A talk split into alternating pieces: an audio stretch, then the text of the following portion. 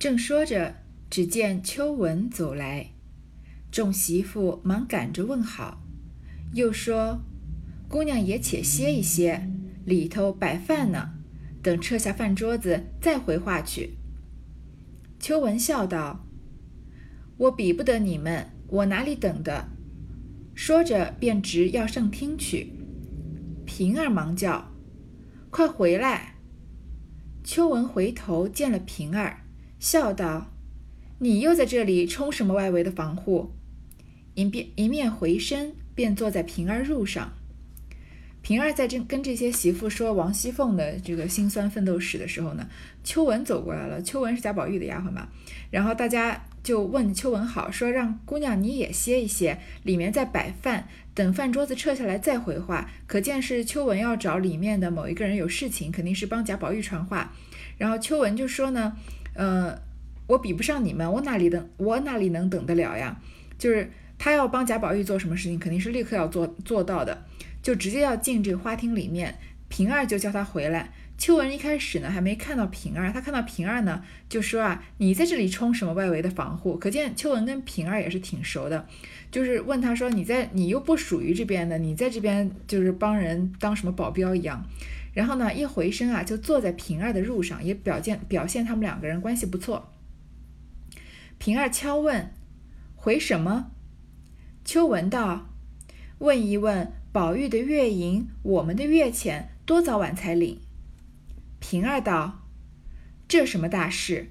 你快回去告诉袭人，说我的话。平有什么事，今儿都别回。若回一件，管驳一件；回一百件，管驳一百件。”秋文听了，忙问：“这是为什么了？”平儿与众媳妇等都忙告诉他缘故，又说。正要找几件厉害事与有体面的人开例做法子，镇压与众人做榜样呢。何苦你们先来碰在这钉子上？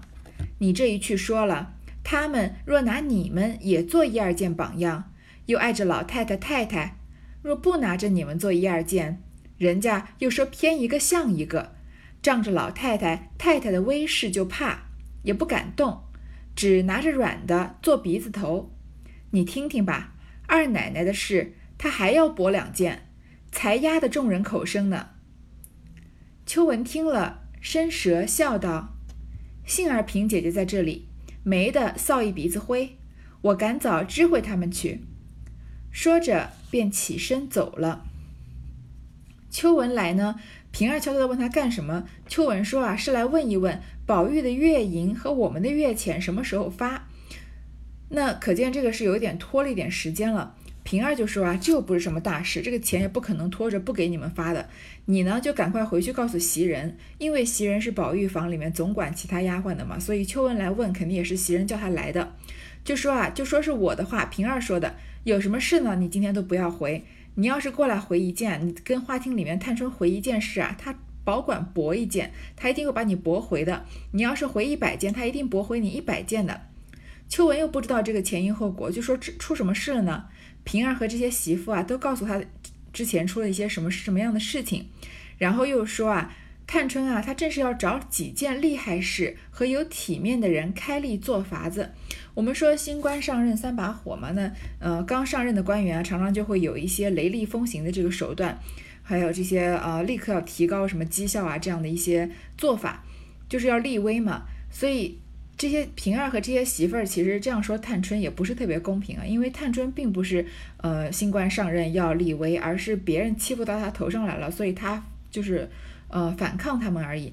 但是每个人都喜欢站在对自己有利的方面说这个叙述事情嘛，所以他们就说啊，他正要找厉害的事情给有体面的人开立做法子，他就是要杀鸡儆猴嘛。越是有体面的人来回报什么事情，他驳回了，不就越能立他的威风吗？所以他就是要镇压，给别人做榜样的，何苦让你们先来碰在这个钉子上？这个秋文啊，你是贾宝玉房里的人，你何苦来拼这个碰这个钉子？你一去说啊，他如果也拿你们来做一二件榜样的话，那就会碍着老太太和太太，那贾母和王夫人不会不高兴吗？因为他驳了贾宝玉房里丫鬟要的就正常禀报的事情要要月银嘛。但如果不拿你们做一两件立这个威风呢，那人家又会说啊，偏一个像一个，因为他前面已经呃就是驳回了赵姨娘嗯需要的这个事情，又把他们这些公子去上课的。银子给减掉了。如果你现在要来回话，他又不驳的话，那别人就会说他们偏心你。然后呢，因为仗着老太太和太太的威势，是因为惧怕贾母和王夫人，所以不敢驳回你，也不敢动，只敢拿软的做鼻子头，只敢这个欺软怕硬。软的做鼻子头，我们知道这个人的鼻尖上是没有骨头的嘛，所以就软软的。那他就是说一个欺软怕硬的意思。然后说你听听吧。现在啊，二奶奶的事她还要驳两件，她接下来还要这个反驳两三件王熙凤的事情，才能压得众人的口声呢。秋文听了呀，就伸着舌头笑，就有一种幸好逃过一劫的这个意思，说幸好平姐姐在这里，没得臊一鼻子灰，所以要不然她就要碰钉子了嘛。说我赶早知会他们去，然后秋文呢就走了。接着宝钗的饭至，平儿忙进来服侍，那时赵姨娘已去。三人在板床上吃饭，宝钗面南，探春面西，李纨面东，众媳妇皆在廊下静候。里头只有他们紧跟常四的丫鬟伺候，别人一概不敢擅入。这些媳妇们都悄悄地议论说：“大家省事吧，别安着没良心的主意。连吴大娘才都讨了没意思，咱们又是什么有脸的？”他们一边敲议，等饭完回室，只觉里面鸦雀无声，并不闻碗箸之声。一时只见一个丫鬟将帘笼高揭，又有两个将桌抬出。茶房内早有三个丫头捧着三木盆三木盆水，见饭桌已出，三人便进去了。一回又捧出玉盆并数鱼来，方有四叔。素云、莺儿三个，每人用茶盘捧了三盖碗茶进去。一时等他三个人出来，四叔命小丫头子好生伺候着，我们吃饭来换你们。众媳妇们方慢慢的一个一个的安分回事，不敢如先前轻慢疏忽了。宝钗的饭来了，平儿就进来服侍，因为平儿是来。呃，让被王熙凤派来这个帮忙的，也顺便打探消息的嘛。这个时候赵赵姨娘已经走了，这三个人啊就在板床上吃饭。他们吃饭的时候呢，嗯，其他这些禀报事情的媳妇儿啊都在廊下静候。其实前面王熙凤办事的时候也是这个样子。那你记得刘姥姥第一次进大观园的时候吗？就是很多媳妇，那个平儿就抓着她说啊，也就是吃饭的时候有点有点时间，就让刘姥姥跟王熙凤说了两句话，因为其他的媳妇儿都在外面等着要回事呢。所以这会儿的媳妇儿也是在廊下静候，只有他们平常跟着常侍的丫鬟伺候，就是平常在身边伺候习惯的丫鬟。别人呢一般都不敢擅入，因为主人家吃饭嘛，你就不能在这边回事情。那些媳妇儿呢，因为有了呃吴心登家的这个先例啊，大家也不敢随便的这个呃欺负探春了。所以说大家省省事吧，他们都说啊，不要按着这些没良心的主意，就想着欺软怕硬呢。刚刚啊，连吴大娘都讨论没意思。那吴心登在这个贾府的管家里面、仆人里面是地位很高的，我们又算什么有脸的？我们地位都还不如吴大娘呢，连吴大娘都碰了一鼻子灰，那我们还去讨什么美趣儿啊？然后呢，他们就敲议啊，说等他们吃完饭就回事。里面吃饭啊，三个女孩子，这个呃，探春。贾呃薛宝钗还有李纨，他们三个人吃饭鸦雀无声，连碗箸之声，箸就是筷子嘛，碗和筷子的声音也听不到。但是呢，他们已经吃完了，吃完了把桌子抬出来啊，又有三个丫头，呃捧着三木盆水，吃完饭要洗手嘛，要洗脸，然后呢又拿了木盆和漱盂要漱口。这会儿呢，四叔素云、莺儿，嗯，四叔就是刚刚前面说探春的丫鬟，素云就是李纨的丫鬟，莺儿我们都知道是宝钗的丫鬟。他们三个人啊，用茶盘就捧了三盖碗茶进去。在林黛玉第一次进贾府的时候，我们就知道这个贾家的习惯是吃完饭要用茶漱口的。然后呢，他们三个人出来啊，四叔就跟小丫头说啊：“你们先好生伺候着，我们先去吃饭。这些呃高等级的丫鬟先去吃饭，吃完再来换这些低等级的丫头吃饭。”然后这些媳妇儿啊，就慢慢的一个一个的安分回事，不敢像之前那样轻慢疏忽了。你想想看，这是探春给了吴兴登家的一个下马威。要是探春这会儿没有制住，一开始没有制住吴兴登家，你看这些媳妇儿一个个都会登头上脸的来欺负探春了。现在他们看到探春立威了嘛，他们也不敢，嗯，就怠慢探春。探春气方渐平，因向平儿道：“我有一件大事。”早要和你奶奶商议，如今可巧想起来，你吃了饭快来，宝姑娘也在这里，咱们四个人商议了，再细细问你奶奶可行可止。平儿答应回去。探春气方渐平啊，这个生气刚刚有一点缓解了，就跟平儿说，她有事情啊，本来是要跟王熙凤商议的，现在想起来了。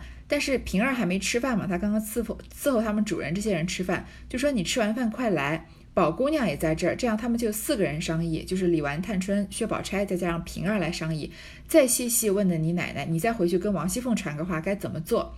平儿答应了呢，就先去吃饭了。凤姐因问为何去这一日，平儿便笑着将方才的缘故细细说与她听了。凤姐笑道：“好。”好，好，好个三姑娘！我说她不错，只可惜她命薄，没托生在太太肚里。平儿笑道：“奶奶也说糊涂话了，她便不是太太养的，难道谁敢小看她，不与别的一样看了？”凤姐叹道：“你哪里知道？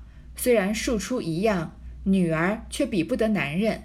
将来攀亲时，如今有一种轻狂人。”先要打听姑娘是正出庶出，多有为庶出不要的，殊不知别说庶出，便是我们的丫头，比人家的小姐还强呢。将来不知哪个没造化的挑庶正误了事呢，也不知哪个有造化的不挑庶正的得了去。王熙凤啊，对探春还是有一种嗯英雄惜英雄的这样的一种感慨啊。所以他听平儿把事情说的仔细了，就是说，呃，赵姨娘怎么无心登家的怎么来试探啊？然后探春怎么反驳他？赵姨娘怎么来闹？都凤姐听他处理啊，都这个探春处理的非常的好，所以连说了四个好字，说你好个三姑娘。我平常就说她不错，可惜呢，她命不好，没托生在太太肚里，因为托生在王夫人肚里不就是嫡出了吗？像贾宝玉、像贾珠这样，可惜她是个庶出啊。平儿就笑着说：“啊，奶奶也说糊涂话了。即使探春不是王夫人生的，谁敢小看她，不与别的一样看了？那探春也是贾府的小姐呀，还难道别人还能小看她一眼吗？但是王熙凤很知道，因为她是大户人家的嫡女，她很知道女人的命运。她说：‘你你哪里知道？虽然庶出的一样啊，虽然别人外面说啊嫡庶都没有什么分别，但是呢，首先女人比不了男人。’”将来攀亲的时候啊，定亲要呃求娶的时候，有一种轻狂人啊，他先打听这个姑娘是正出还是庶出，有些是因为她是庶出就不要的，因为正出庶出有很大的区别。那你想想看，这个嫡出的皇家嫡出的嗯孩子儿子可以当上太子，那庶出的就只能当王爷了吧？还有嗯。不要说是庶出啊，王熙凤说啊，即使是我们这里的丫头，贾府的丫头比别人家的小姐还强呢。确实是啊，你看贾府这些比较出众的丫头，呃，平儿啊、鸳鸯啊、袭人啊、晴雯啊，这些人拿出去，哪个就是不管是外貌、品味，还是他们的这个规矩，当然是比很多小户人、小小门户家的小姐要强了。然后王熙凤就说啊，不知道将来哪个没有造化的，为了因为挑这个庶出正出的事情误了事，错过了探春，也不知道哪个有造化的呀，不挑庶正，不因为庶出和正出而影响他的决定，而得了探春。可见王熙凤心里面真心的认为得了探春是一一户人家的福气啊。你看那个时候，曹雪芹就通过王熙凤的口说的，说到他对嫡庶这件事情的反对啊。因为探春虽然是个庶出，但是是个非常出众的姑娘，不管谁家娶到了她，都是可以说是三生有幸了。现在我们嗯还常常常常拿这个门当户对这件事情拿出来讨论。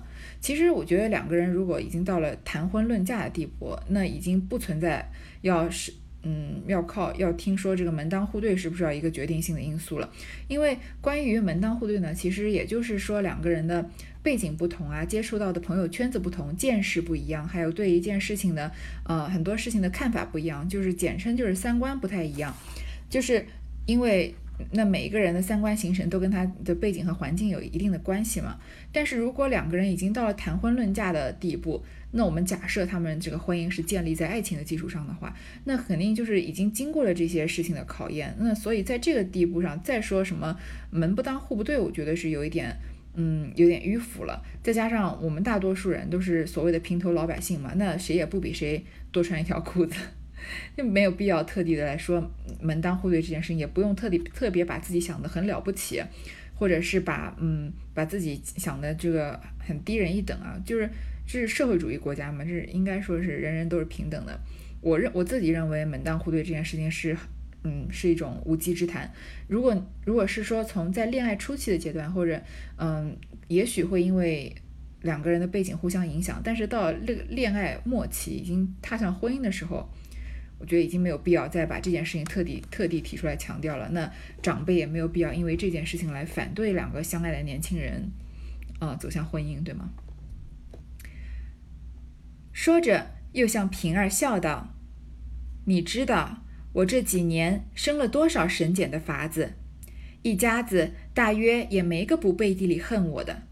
如我如今也是骑上老虎了，虽然看破些，无奈一时也难宽放。”二则家里出去的多，进来的少，凡摆大小事，仍是照着老祖宗手里的规矩，却一年进的产业又不及先时，多审检了，外人又笑话，老太太太太也受委屈，家下人也抱怨刻薄，若不趁早审料理审检之际，再几年就都赔尽了。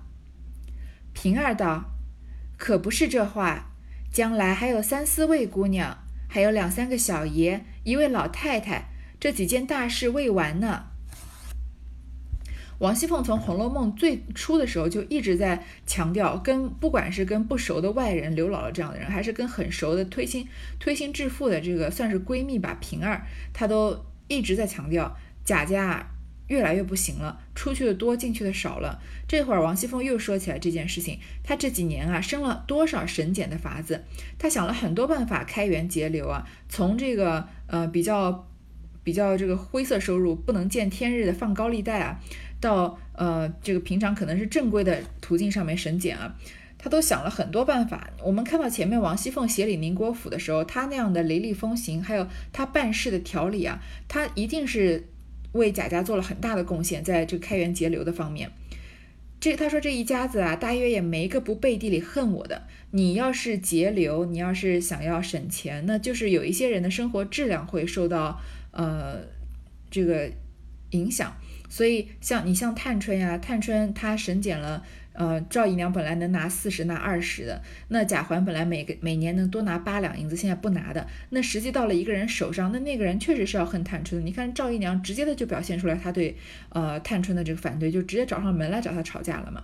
那王熙凤管家这么些年啊，审检了这些地方，那肯定是很多人背地里恨她的，所以王熙凤这里讲话也是呃也是非常合情合理的，但是她已经是骑虎难下了呀。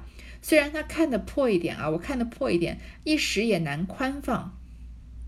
那你你现在呃，你叫我就是宽容一些，就是多给大家一些钱，那钱从哪来呢？因为家里出去的也多，进去的也少啊。凡百大小事，人是照着老祖宗手里的规矩。平常不管什么样的事情，不管是贾家要祭祖啊，还是一些亲朋好友、别的官员家里面有个什么婚丧喜庆啊，那你要做的，你要出去的这些钱啊，都是根据老祖宗的规矩。但是我们现在贾家已经不比老祖宗那个时候了呀，那个时候多辉煌啊！皇帝下四次江南都还住在贾家里面哎。现在，呃，贾家已经是算是日落西山了，所以产业也不及先时。你看前面乌敬孝在过年的时候给的那些东西，虽然我们凡人看起来数目非常的庞大，但是贾家人一看就看得出来，贾珍一看就看出来，他们偷工减料了很多东西吧，收入也不如当年了。如果而且贾家这么偌大的一个家家族啊，他的这个名声在外是四大家族护官符上面的，嗯。就是京城里面最兴旺的家族。如果你真的非常的省俭，真的要开始省钱的话，那外人会笑话。这王熙凤说的并不是呃空穴来风啊，你你要你是要维持你基本的这个生活。嗯，水平线上面，要不然这些仆人啊、下人看到了，外面传起来，也是觉得贾家的呃这个风光不在了，那反而对贾家这个长期的发展来说是更不利的。就像我以前看一个电视节目吧，然后有一个人就是他做生意的，然后他就说，如果你生意都已经很亏光了，然后你只剩十万块钱，你怎么办？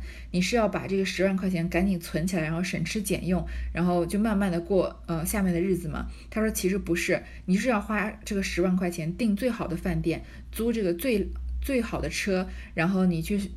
请这些富豪吃饭什么的，让他们觉得你的生活还是非常风光，这样他们才愿意借钱给你或者投资给你。所以这跟贾家是差不多的意思。如果你真的就开始省俭的话，那外人也知道贾家不行的话，那贾家就肯定就是呃衰落的速度会越来越快的。而且如果真的很省俭呢，老太太太太也受委屈，你也不能让贾母和王王夫人受委屈啊，下人也会抱怨刻薄。但是呢，如果不早点料理这些省俭的事情啊。在几年就都赔尽了，那钱就会呃山穷水尽了呀。平儿是非常同意的，他说可不就是这个话吗？将来还有三四位姑娘，你看还有这个银叹息，还有林黛玉呢，还有两三个小爷，还有贾宝玉啊，贾这个呃贾环他们，贾兰还没有结婚，还有一个老太太，老太太什么大事？老太太驾鹤西归了，她的这个丧事还要办，这几件大事还没完呢。这个大事加起来有将近十件，那每一件都是一个非常可观的花销。凤姐儿笑道：“我也虑到这里，倒也够了。宝玉和林妹妹，她两个一娶一嫁，可以使不着关中的钱。老太太自有贴己拿出来。二姑娘是大老爷那边的，也不算，剩了三四个，满破着。”每人花上一万两银子，环哥娶亲有限，花上三千两银子，不拘哪里省一敏子也就够了。老太太试出来一应都是全了的，不过零星杂项，便费也满破三五千两。如今再减省些，陆续也就够了。只怕如今凭空又生出一两件事来，可就了不得了。咱们且别虑后事。你且吃了饭，快听他商议什么。这正碰了我的机会，我正愁没个绑臂，虽有个宝玉，他又不是这里头的货，总收服了他也不中用。大奶奶是个佛爷，也不中用。二姑娘更不中用，亦且不是这屋里的人。四姑娘小呢，懒小子更小，环儿更是个撩毛的小冻猫子，只等有热灶火炕，让他钻去吧。真真一个娘肚子里跑出这个天旋地隔的两个人来，我想到这里就不服。再者林丫头和宝姑娘，她两个倒好，偏又都是亲戚，又不好管咱家务事。况且一个是美人灯儿，风吹吹就坏了；一个是拿定了主意，不与己事不张口，一问摇头三不知，也难十分去问他。倒只剩了三姑娘一个。心里嘴里都也来的，又是咱家的证人，太太又疼他。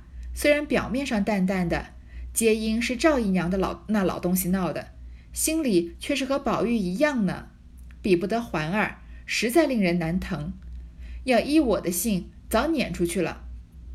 如今他既有这主意，正该和他协同，大家做个绑臂，我也不孤不独了。按正理，天理良心上论。咱们有他这个人帮着，咱们也省些心。于太太的事也有些意。若按私心藏奸上论，我也太行毒了，也该抽头退步。回头看了看，再要穷追苦克，人恨极了，暗地里笑里藏刀。咱们两个才四个眼睛，两个心，一时不防，倒弄坏了。趁着紧溜之中，他出头一料理。众人就往把往日咱们的恨暂可解了。还有一件，我虽知你极明白，恐怕你心里挽不过来。如今嘱咐你，她虽是姑娘家，心里却事事明白，不过是言语谨慎。她又比我知书死，对不起，她又比我知书识字，更厉害一层了。如今俗语“擒贼必先擒王”，他如今要做法开端，一定是先拿我开端。倘若他要驳我的事，你可别分辨，你只越恭敬，越说驳的事才好，千万别想着怕我没脸，和他一犟就不好了。王熙凤说的这段话，审时度势，把每一个人的性格分析的清清楚楚，看得通通透透。我们在这里不得不要叹服一下王熙凤，虽然没有读过什么书啊，但是在情商方面真是修炼的极高啊。然后能透过现象看本质，而且她对于这件事情的评估呢，也看也看得非常透彻。凤姐这里说啊，这个事情她也考虑了。钱呢也应该也是够了，因为宝玉和林妹妹两个人啊，一个娶一个嫁，可能使不到贾家的钱，因为老太太贾母会把自己的梯级钱拿出来，一个是她最疼爱的孙子，一个是她最疼爱的外孙女，而且王熙凤这里还是想着贾宝玉是很有可能会娶林黛玉的，所以他们两个人要是贾宝玉娶林黛玉的话，那王这个呃史老太君不是特别高兴嘛，肯定会把自己的钱全部都拿出来给他们办好好的办这个喜事的。那二姑娘呢？是大老爷那边的，迎春是贾赦那边的，先不算，剩了个三四个，满破着每人花上一万银子，就算每个人啊结婚啊，不管是嫁还是娶啊，都花上一万两。但是呢，环哥娶亲有限，你看他自己说了，这贾环也是个庶出的，然后他在贾府又非常的不得宠啊，那他娶亲可能只能花上三千两银子吧？你看这里也能看得出来，其实同样都是主人，那探春、惜春。也是庶出的，其实，在贾府的地位来说，贾环还是个男孩子呢，那他的地位应该是比探春和惜春高的。但是通过王熙凤的嘴，我们就能看得出来，她说探春、惜春结婚也能，也许花上一万两吧，那贾环才给花三千两，所以不仅是不是说贾环的地位比他们低啊，那贾环在贾府就是一个，马上他后面要说的撩了毛的小冻猫子，没有人疼的。不拘哪里省一敏子也就够了，三千两对贾家呢。也不算什么这个不能负担的数目，稍微省一点就行了。老太太的事呢，一应都是全了的。贾母到这个年纪啊，她的那些地啊、棺材啊什么的，肯定都已经买好了。不过就是一些零星杂项，就是破费啊，也不过就是三五千两。如果再减省一些呢，陆续也就够了。这些大事情还都能应付得了。但是就怕凭空又生出一两件事来，万一又出了一些什么事情，像元春省亲这样的大花费啊，那可就了不得了。然后呢，他就继续跟平儿说啊，你先别考虑，咱们不要考虑这些后面的事情，你先赶快吃饭，听他们商议什么。探春不是说要有事来找你来商议呢？商议嘛，这个正好碰了我的机会啊，因为呢，我正愁没个绑臂，这个贾家是王熙凤一力在管，真的没有什么人帮他。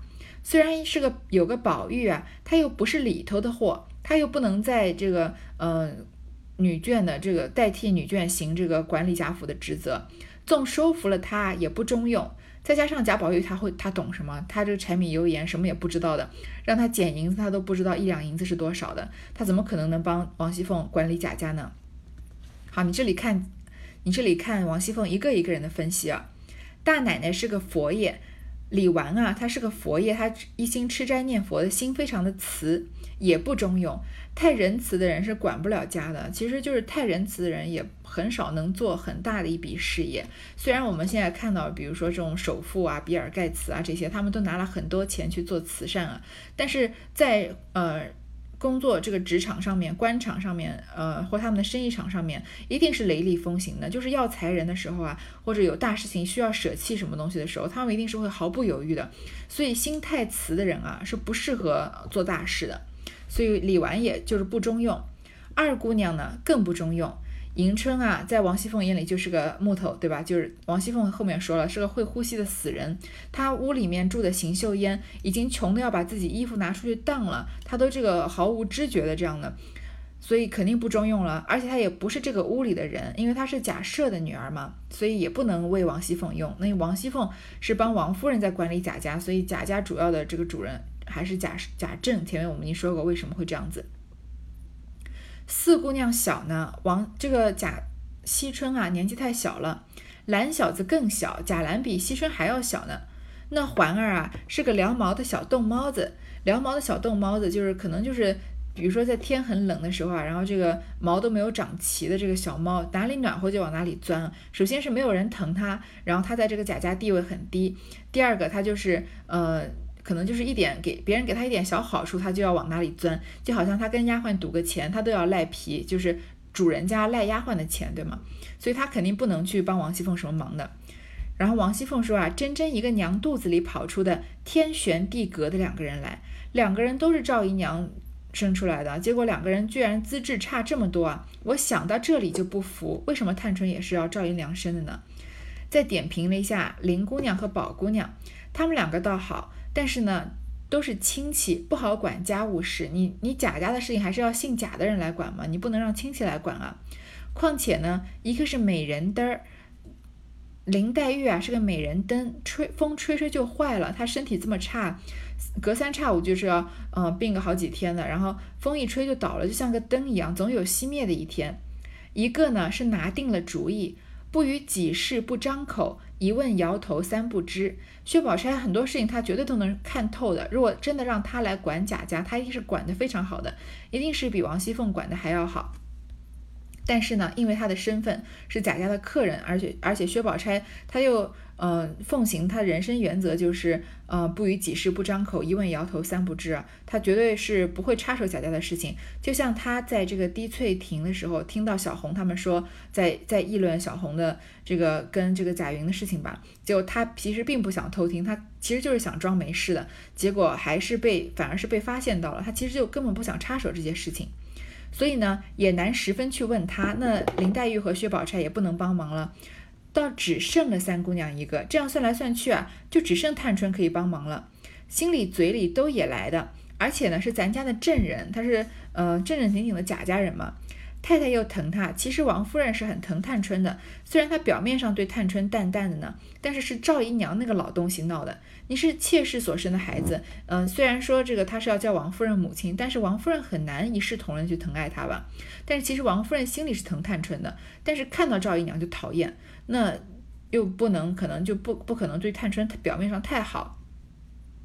其实他心里啊是和宝玉一样的呢，说他跟疼宝玉一样疼探春呢。比不得环儿，不像贾环啊，实在令人难疼。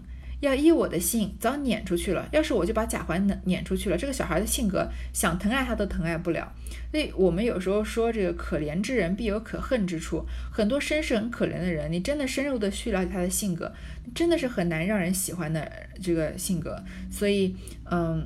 并不是一概而论啊，但是像贾环这样的人啊，你真的想疼他都疼不了。你看他那个外形，首先这个鞋耷拉、外搭、袜耷拉的，在贾宝玉面前，贾政一看跟贾宝玉对比，贾环都是形容非常猥琐，对吧？然后他的言行举止啊，没有一次出场的时候会让人喜欢的。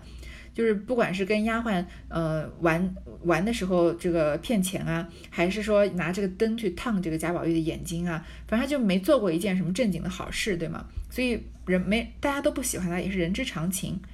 说啊，如今他既有这主意，他说这个他一定是探春了，正该跟他协同，我们应该跟他统一战线啊。大家做个绑臂，我也不孤不独了，我也可以有个帮手了嘛。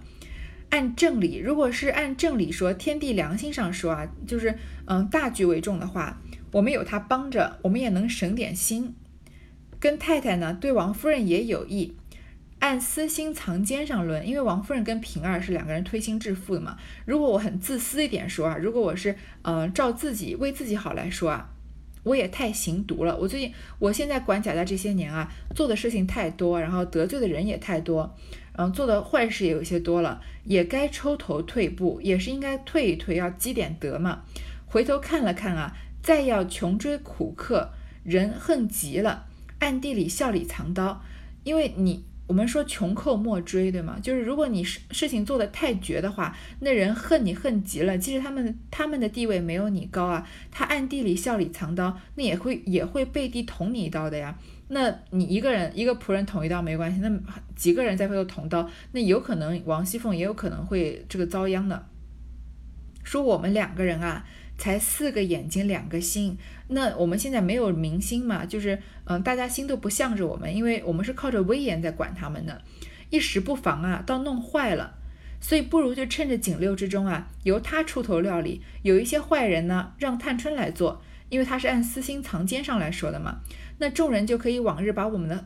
把咱们的恨可暂解了，他们他们看就开始可能会把恨转移到探春身上。有一些坏人让探春来做的话，也许想一想，王熙凤哎，昔日还是做过一些好事的，不像这个探春现在，而且现在探春又读过书嘛，什么事情都有理有据，反驳都反驳不了的。还有一件啊，我虽知你极明白，我怕你心里挽不过来。你虽然知道啊，但是我怕你做不到。是什么呢？她虽然是个姑娘家。但是他心里事事明白，他虽然没有结婚啊，还没有经历过什么人事，但他事情都明白的很，不过是言语谨慎，不过他平常不表露出来而已。而且呀，他比我知书识字更厉害一层了。这个是王熙凤亲口说出来的，他在探春面前多少是有一些自卑的，因为他不识字嘛，识的字不多。那探春是正经的读过书的，有文有文采的人，所以很多东西他的视野就比王熙凤更开阔，所以更厉害。你看王熙凤就对自己的认识也很也也很中肯啊，然后说现在俗语说啊，擒贼是要先擒王的。如果他要做法开端，一定先拿我开端。如果他要立什么威风，他要新官上任三把火，他要做什么呃这个呃革革除旧例，然后开这个施展这个要所谓的变法，他要嗯做这个有这个新的措施要实行的话，一定是先拿我。之前做错的事情，然后拿来就开刀的，因为擒贼先擒王嘛。那我不就是之前这个管家里面的王吗？如果他要驳我的事情啊，你千万不要分辨，你就越恭敬越说驳的是才好。他反驳我，他说我什么事情做的不对，你千万不要帮我出头，也不要怕我没脸，不要跟他犟，就说他驳的对，就是要向着探春说话。平儿不等说完，便笑道：“你太把人看糊涂了。”我才已经行在先，这会子又反嘱咐我。凤姐儿笑道：“我是恐怕你心里眼里只有了我，一概没有别人之故，不得不嘱咐。既已行在先，更比我明白了。你又急了，满口里你我起来。”平儿道：“偏说你，你不依，这不是嘴巴子，再打一顿，难道这脸上还没尝过的不成？”凤姐笑道：“你这小蹄子，要颠多少过儿才罢？看我病得这样，还来怄我？过来坐下，横竖没人来，咱们一处吃饭是正经。”平儿不等王熙凤说完啊，说：“你也太小看我了，之前这些事情我都已经做过了，确实是。探春说要减免他们的呃学堂的八两银子的时候，嗯。”平儿不就说了吗？说这个二奶奶本来就想减免的，但是呃，因为一时忙就忘了。所以平儿不是一个不会察言观色的人。所以王熙凤做说的这些事情，她已经做到了。凤姐说啊，我是怕你啊，心里眼里只有我，没有别人，怕就是怕你太急着护着我了。不过既然你行在先啊，你一定比我更明白了。但是你什么，你说什么你啊我的？因为平儿毕竟是个下人嘛，对王熙凤不能说你我的。你满口这个你我起来，你就是急了。平儿就是开玩笑的说啊，我就偏要说你，你不依啊，这不就是我的嘴吗？你打我脸就是了，难道我脸上还没尝过不成？他这里就是要重提在贾琏跟这个鲍二家的偷情的时候，然后王熙凤被王熙凤撞破，结果打不了贾琏过来，气的打平儿嘛，所以平儿被王熙凤打过，所以他又提过这件事情。凤姐就说啊，你这个小蹄子要颠多少过儿才罢？怎么这么记仇啊？你看我病的这样，还来。哦，我生气，过来坐下。横竖没人来，咱们一处吃饭是正正经。现在没有人啊，我们俩坐一起吃饭。因为平常有人在的话，平儿是不能跟王熙凤一起同坐下来吃饭的，她要是要伺候王熙凤吃饭的。所以王熙凤跟平儿可见还是很亲密的。说着，凤儿等三四个小丫头进来放小炕桌，凤姐只吃燕窝粥，两碟子精致小菜。每日功利菜已暂减去，风儿便将平儿的四样份例菜端至桌上，与平儿盛了饭来。平儿屈一膝于炕沿之上，半身游立于炕下，陪着凤姐儿吃了饭，服侍数管，数毕，嘱咐了风儿些话，方向探春出来。只见院中寂静，人已散出，要知端地。好，凤姐要跟平儿一桌吃饭了，风儿这些小丫鬟呢，就过来放小炕桌。那凤姐因为身体不好，所以不能吃什么油腻的东西，就把这些平常功利的菜，可能是些大菜吧，都已经剪掉了，就只吃了燕窝粥和两碟子精致的小菜。然后平儿作为丫鬟呢，她有自己的份例的四样菜，就把它端起来啊，给平儿盛了饭。